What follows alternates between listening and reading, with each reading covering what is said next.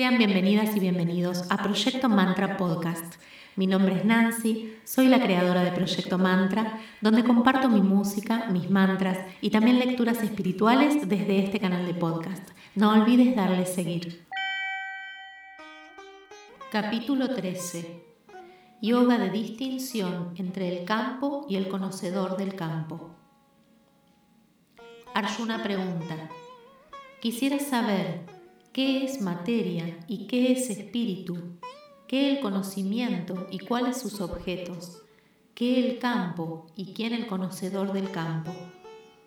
El bendito Señor Krishna responde, Este cuerpo, oh hijo de Kunti, se llama el campo. A quien lo conoce le llaman los sabios el conocedor del campo. Reconóceme, oh Bharata, por el conocedor del campo en todos los campos.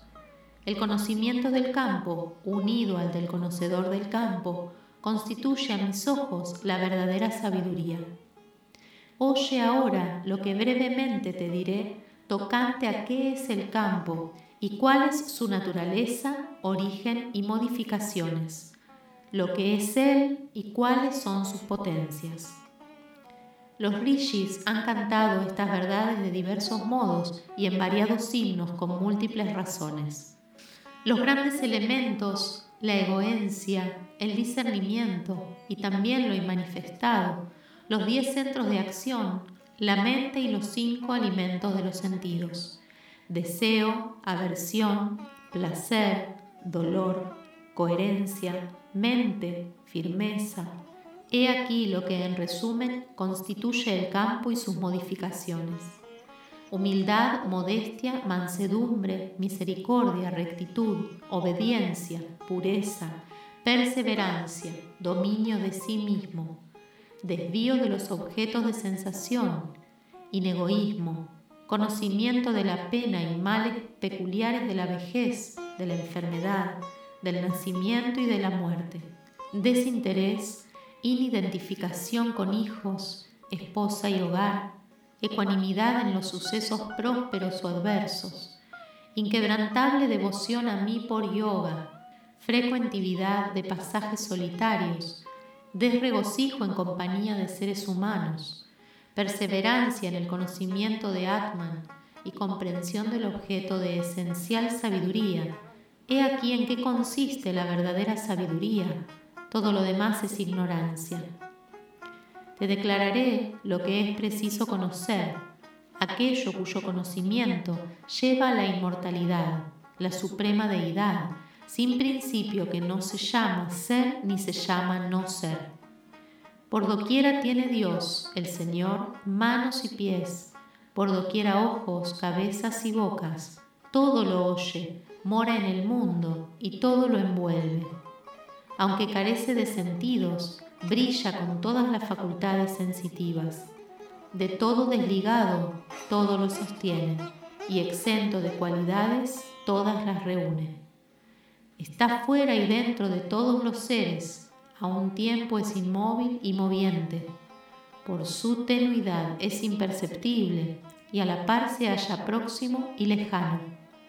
Aunque indiviso, en todos los seres está presente el Señor que es el sostenedor de todos los seres. Él los engendra y Él los absorbe. Dios es la luz de luces que fulgura más allá de las tinieblas. Es el conocimiento y el objeto, y el fin del conocimiento, el que reside en todos los corazones.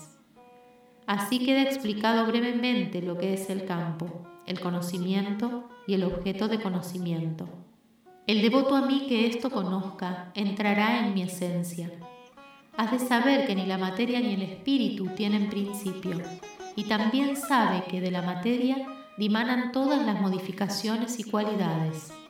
La materia es la generadora determinante de causas y efectos.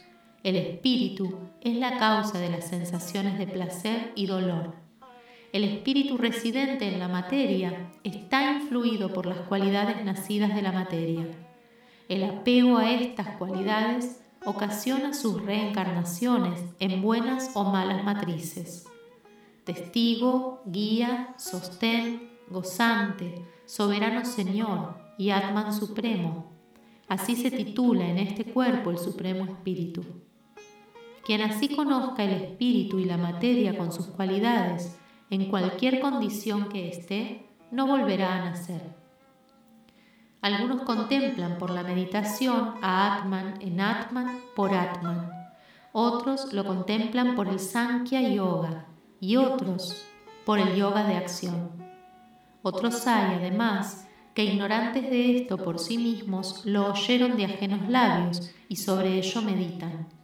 También estos, atentos a lo que han oído, prevalecen más allá de la muerte. Has de saber, oh príncipe de los Bharatas, que todo ser animado o inanimado nace de la unión del campo con el conocedor del campo.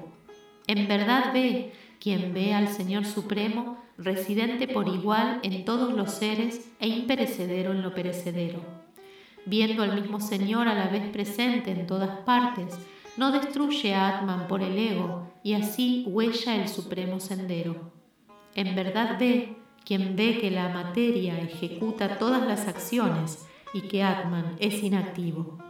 Cuando ya establecido en Dios, percibe las diversificadas existencias de los seres, de él emanadas, entonces alcanza al Eterno. El imperecedero y supremo ser, que no tiene principio y carece de cualidades, aunque resida en el cuerpo, es inactivo e impasible. Como el éter que todo lo penetra y nada le afecta por razón de su extrema sutilidad, así el espíritu no se contamina aunque resida en el cuerpo por doquiera. Como el sol ilumina sin par la tierra entera, así el Señor del campo ilumina todo el campo. Aquellos que con ojos de sabiduría descubren la diferencia entre el campo y el conocedor del campo y la liberación de los seres de la materia, se encaminan hacia el Supremo. Así en el glorioso Upanishad del Bhagavad Gita, la ciencia del Eterno, el libro de la unión divina, el coloquio entre Shri Krishna y Arjuna, es el décimo tercer capítulo titulado Yoga de distinción entre el campo y el conocedor del campo. Si te gusta el contenido de este podcast, no olvides darle seguir. Podés encontrarlo en Spotify, en todas las plataformas digitales y también en mi canal de YouTube. Siempre me encontrás como Proyecto Mantra. Hasta la próxima.